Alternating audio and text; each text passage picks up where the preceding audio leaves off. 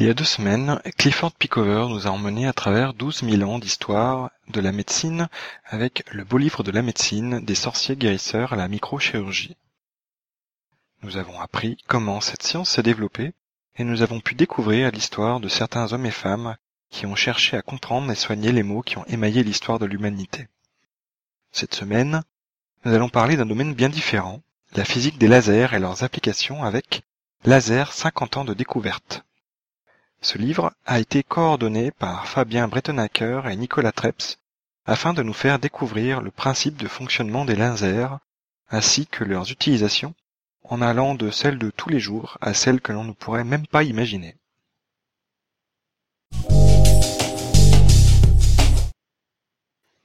Au sommaire de cet épisode, quelques mots sur les auteurs, Fabien Bretenacker et Nicolas Treps, la revue du livre Laser 50 ans de découverte, un livre qui n'a rien à voir, un livre que j'aimerais lire, une côte et des plugs.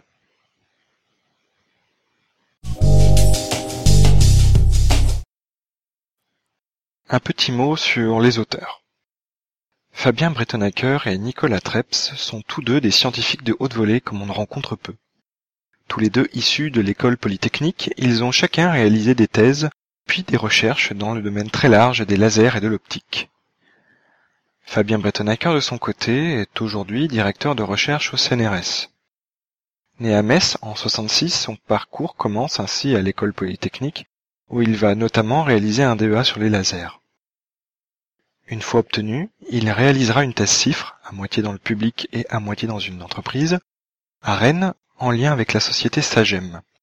Une fois sa thèse soutenue en 92, il poursuit quelques années chez Sagem, avant d'entrer au CNRS en 94 en tant que chargé de recherche dans le laboratoire où il avait justement réalisé sa thèse.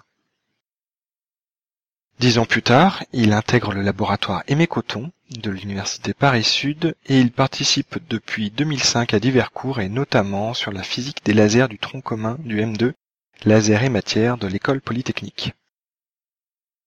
Ses travaux de recherche couvrent différents domaines de la physique, et plus particulièrement de l'optique, avec des applications dans des domaines aussi variés que l'informatique quantique ou l'usage des lasers dans les radars. Au cours de sa carrière, il a publié de nombreux articles touchant ces technologies de près ou de loin. Il a aussi été auteur ou co-auteur de cinq brevets et reçu un certain nombre de distinctions, dont notamment le prix Fabry de Gramont de la Société française d'optique en 92, mais aussi le prix IBM Jeune chercheur de la Société française de physique en 93 et le prix Fresnel de la Société européenne de physique en 2000. Vous allez me dire que je ne choisis que des livres dont les auteurs sont sérieux et distingués de toutes parts. Oui. Étonnamment, ils sont de meilleure qualité que ceux écrits par des arrivistes. De son côté, Nicolas Treps, plus jeune, ne démérite absolument pas.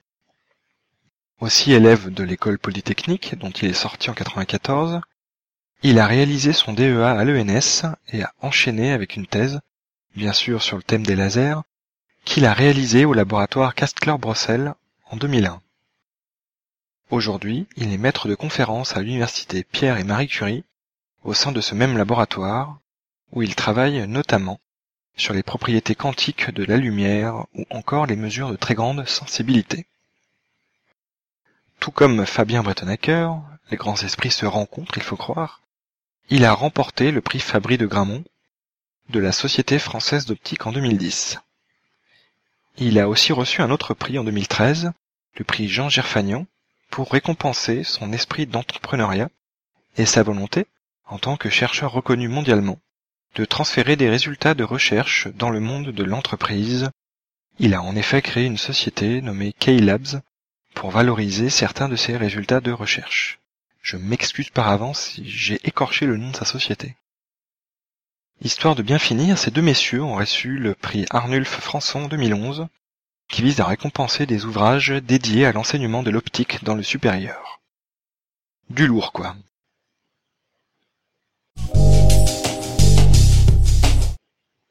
le livre en lui-même. Alors attention, je viens juste de dire que ce livre a été récompensé pour sa capacité à servir de support pour l'enseignement de l'optique dans le supérieur, oui. Mais c'est surtout un fabuleux livre de vulgarisation, très accessible, sur l'optique et les lasers. On peut comprendre ce que les auteurs nous expliquent. Pour avoir commencé un que sais-je sur les lasers qui date de fin 70 auquel je n'ai pas compris grand chose, je peux vous l'assurer. Fabien Bretonnacker et Nicolas Treps ont d'ailleurs su s'entourer d'un grand nombre de contributeurs, près d'une quinzaine, afin de faire émerger un ouvrage de très haute tenue et qui soit réalisé par les personnes les plus compétentes dans leur domaine respectif. D'ailleurs, histoire de ne pas bouder son plaisir, cet ouvrage est aussi une contribution forte de la Société française d'optique, Michel Leduc et Emmanuel Rosenscher, désolé à lui aussi si j'écorche son nom, respectivement vice-présidente et président sortant de la SFO, ont en effet été d'une grande aide aux deux auteurs pour la réalisation de ce livre. Pour finir, les deux auteurs se sont payés le luxe d'une préface par Charles Towns, qui n'est rien de moins que l'un des inventeurs du maser, un laser avec des micro-ondes, dont le principe est justement à l'origine de l'extension au laser et du contenu de ses livres. Il obtint d'ailleurs le prix Nobel pour ses travaux dans le domaine. La classe quand même. Alors ne craignez rien. Ce livre ne va pas vous perdre dans d'innombrables informations incompréhensibles sur les lasers. Non. Les auteurs sont bien meilleurs que cela. Ils arrivent, à travers le premier chapitre, à reprendre depuis le début ce dont il s'agit. Qu'est-ce que la lumière? Qu'est-ce qui différencie un laser de la lumière courante? Comment est-ce que cela marche, etc. Tout ceci est parsemé de rappels historiques, de schémas très clairs et de quelques formules histoire de contenter les plus physiciens d'entre nous. Ceci forme une base parfaite et indispensable pour poursuivre la lecture et découvrir les applications des lasers, mais aussi certains des aspects les plus étonnants et incroyables de certaines d'entre elles. On apprend par exemple qu'il existe des lasers de toutes sortes. Solides, en rubis pour les plus connus, liquides, à colorant ou à gaz, avec, bien sûr, des usages extrêmement différents. Ces lasers peuvent aussi varier de manière très forte en ce qui concerne leur taille, en allant de ceux de plusieurs mètres, que l'on retrouve par exemple à Bordeaux pour la fusion, ou aussi petits qu'un brin d'ADN. On découvre aussi que les lasers sont un peu de toutes les couleurs, du rouge classique au bleu des Blu-ray, voire à l'infrarouge ou à l'ultraviolet. On peut aussi se demander à quoi peut bien servir un laser si ce n'est mettre un peu d'ambiance dans les soirées arrosées du samedi soir, dans des boîtes de nuit surchauffées où règnent parfois les musiques syncopées et les surplus d'hormones de nos jeunes en quête d'un peu d'amour? Dans l'industrie, par exemple, on peut les retrouver pour la découpe précise de matériaux, comme par exemple pour l'horlogerie de précision avec la découpe de ces pièces minuscules et magnifiques des montres suisses d'exception. On en retrouve bien sûr dans les fibres optiques qui vous permettent d'accéder au contenu fantastique que ce podcast cherche à vous mettre à disposition. On les utilise aussi en médecine pour divers usages, correction de myopie, épilation définitive, j'ai d'ailleurs failli choisir une côte en rapport, mais je trouvais finalement cela un peu déplacé. Cautérisation de vaisseaux sanguins, traitement de gencives, destruction de quelques rénaux, etc. Si vous êtes dans le bâtiment, d'ailleurs, vous utiliserez des lasers pour mesurer des distances de manière précise. Et si vous êtes dans les forces de police, vous en utiliserez pour mesurer la vitesse des automobiles sur les routes. On pourrait croire, décrit comme cela, que les auteurs ne font que survoler les différents sujets, mais pas du tout. Après avoir présenté l'ensemble des applications possibles, ils vont entrer dans le détail de certaines d'entre elles, afin d'en expliquer les tenants et les aboutissants. On apprend par exemple les différents usages des lasers dans la communication, le principe de fonctionnement des fibres optiques qui servent de support à l'Internet mondial, l'usage de différents types de lasers pour la lecture des supports optiques comme le CD, le DVD ou encore le Blu-ray. On découvre aussi, ou redécouvre, pour ceux qui avaient écouté l'épisode 62 de Poké Science intitulé La géologie pour sauver des vies, les LIDAR, l'équivalent des radars mais dans le domaine optique, qui sont notamment utilisés pour l'analyse des polluants dans l'atmosphère ou l'évaluation très précise de terrain. Autre usage tout aussi incroyable, Des lasers que j'avais découverts il y a quelques années, avec des impulsions ultra courtes, on peut observer des phénomènes ultra brefs comme les réactions chimiques par exemple. De la même manière, ces impulsions ultra brèves permettent de réaliser l'ablation de surface de matériaux ou encore de faire de la chirurgie optique, qui ne détruira pas les tissus. On a d'ailleurs vu très récemment le télescope ALMA annoncer changer d'horloge atomique et passer à l'utilisation d'un maser à hydrogène afin d'être encore plus stable et plus précis dans le temps et de pouvoir ainsi créer un radiotélescope par interférométrie aussi grand que la Terre. Truc de ouf malade quoi. Tout ceci sans parler de l'usage qui est fait de lasers sous terre afin de mesurer des distances de manière très précise dans le but de détecter des ondes gravitationnelles, comme pour l'expérience franco-italienne Virgo. J'ai enfin découvert dans ce livre que les lasers peuvent aussi refroidir. Et oui. En effet, en créant des ondes stationnaires, on arrive à arrêter des atomes et donc les refroidir. On les piège ainsi, ce qui permet de réaliser diverses expériences et notamment permettre la création de condensats de Bose-Einstein. En conclusion, ce que je peux dire, c'est que j'ai été assez impressionné par ce livre. Il arrive à aborder des sujets qui sont théoriquement assez avancés, sans trop perdre le lecteur, tout en présentant tout un tas d'applications les plus fascinantes les unes que les autres. Il y a quand même quelques équations et parfois il est nécessaire de se creuser un peu la tête pour tout comprendre. Ceci n'empêche pas, malgré tout, de pouvoir sauter ces passages pour aller aux éléments essentiels, si on trouve cela un peu trop compliqué. Il y a aussi, comme je l'ai expliqué, un grand nombre d'applications qui sont présentées, et pour chacune, les auteurs décrivent les aspects théoriques, autant que les usages dans, dans ces domaines d'application. Pour ceux qui ont des inclinations particulières pour certains de ces domaines, ils pourront trouver pléthore d'exemples dans ceux qui les intéressent. Autre point intéressant, ce livre est en couleur. Étant abondamment illustré, on est à l'aise avec les illustrations, croquis et schémas pour comprendre les descriptions données et mieux intégrer les concepts et applications présentés.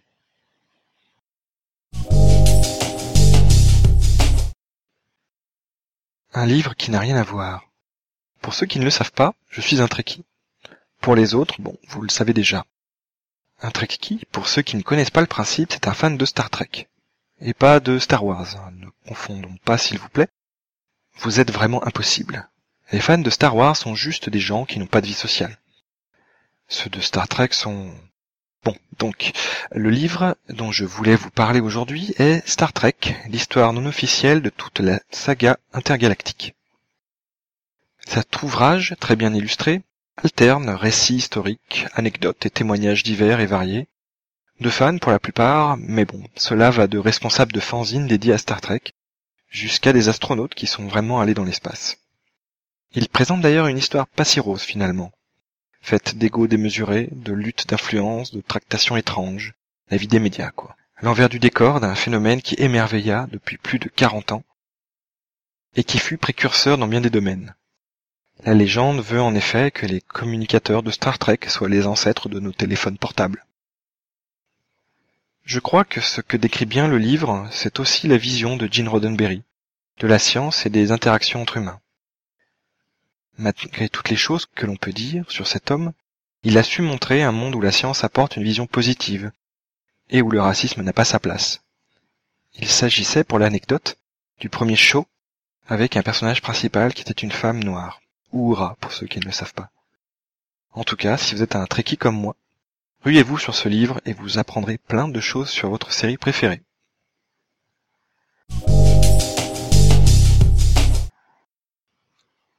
Un livre que j'aimerais lire.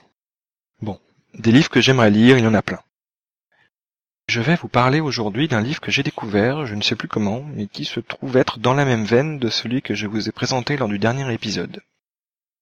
Il s'agit de L'âge du capitaine de Stella Barouk. L'idée qu'elle défend dans ce livre me semble tout à fait indispensable à inculquer à quiconque se trouvant appliqué dans l'enseignement de nos petits bambins, parents, élèves ou professeurs.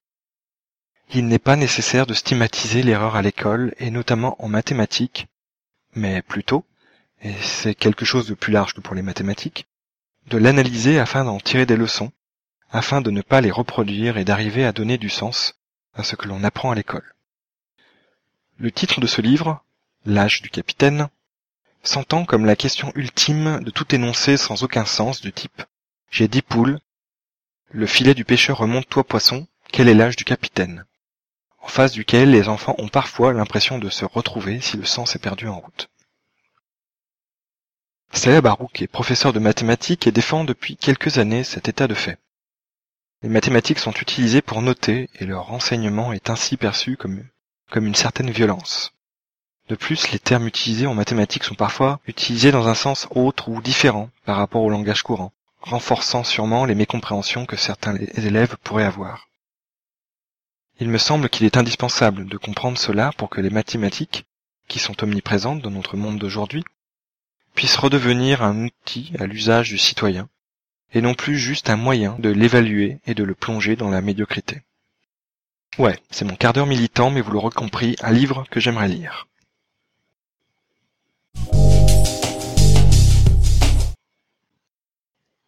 Une quote. Cette citation est du baron Robert Winston, médecin scientifique et homme politique anglais. Nearly all inventions are not recognized for their positive side, either when they're made. So, for example, scientists didn't go out to design a CD machine. They designed a laser. But we got all sorts of things from a laser which we never remotely imagined. And we are still finding things for laser to do. Presque toutes les inventions ne sont pas reconnues pour leur côté positif, non plus quand ils sont fabriqués.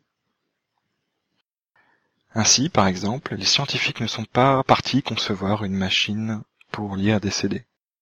Ils ont conçu un laser.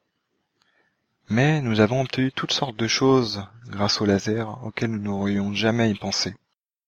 Et nous sommes toujours en train de trouver de nouvelles choses à faire avec un laser.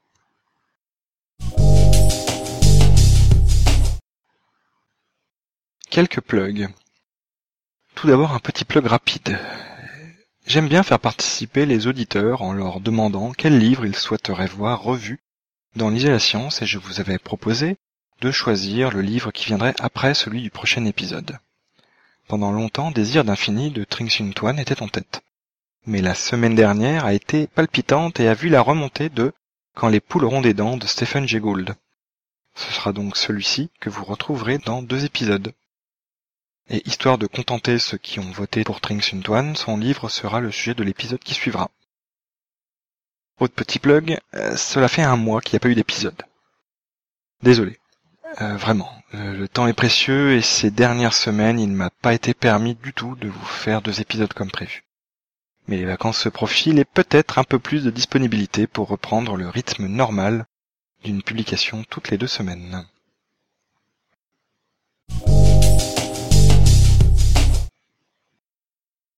En conclusion. En tout cas, que vous ayez aimé ou pas, surtout ne restez pas devant le Tour de France. Exprimez-vous à travers des courriers, des commentaires sur le blog, des likes sur Facebook, des tweets, des retweets, des chewing-gums californiens, ou envoyez-moi l'œuvre complète de Monsieur Simon Singh, si jamais elle ne vous sert que de brouillon quand vous avez des idées qui vous passent par la tête. Vous pouvez retrouver Lisez la science sur son site web, http://liselascience.wordpress.com sur lequel vous pouvez me contacter et commenter les épisodes.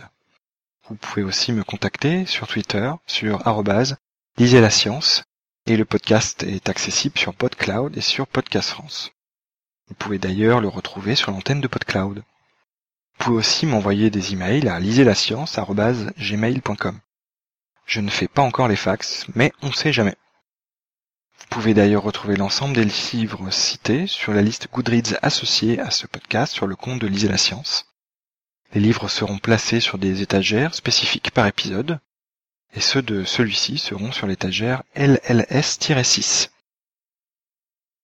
Pour le prochain épisode, on se retrouve, je l'espère, le 3 août 2014, pour un épisode sur le livre de Michel de Pracontal, L'imposture scientifique en 10 leçons. D'ici là, bonne quinzaine à toutes et à tous.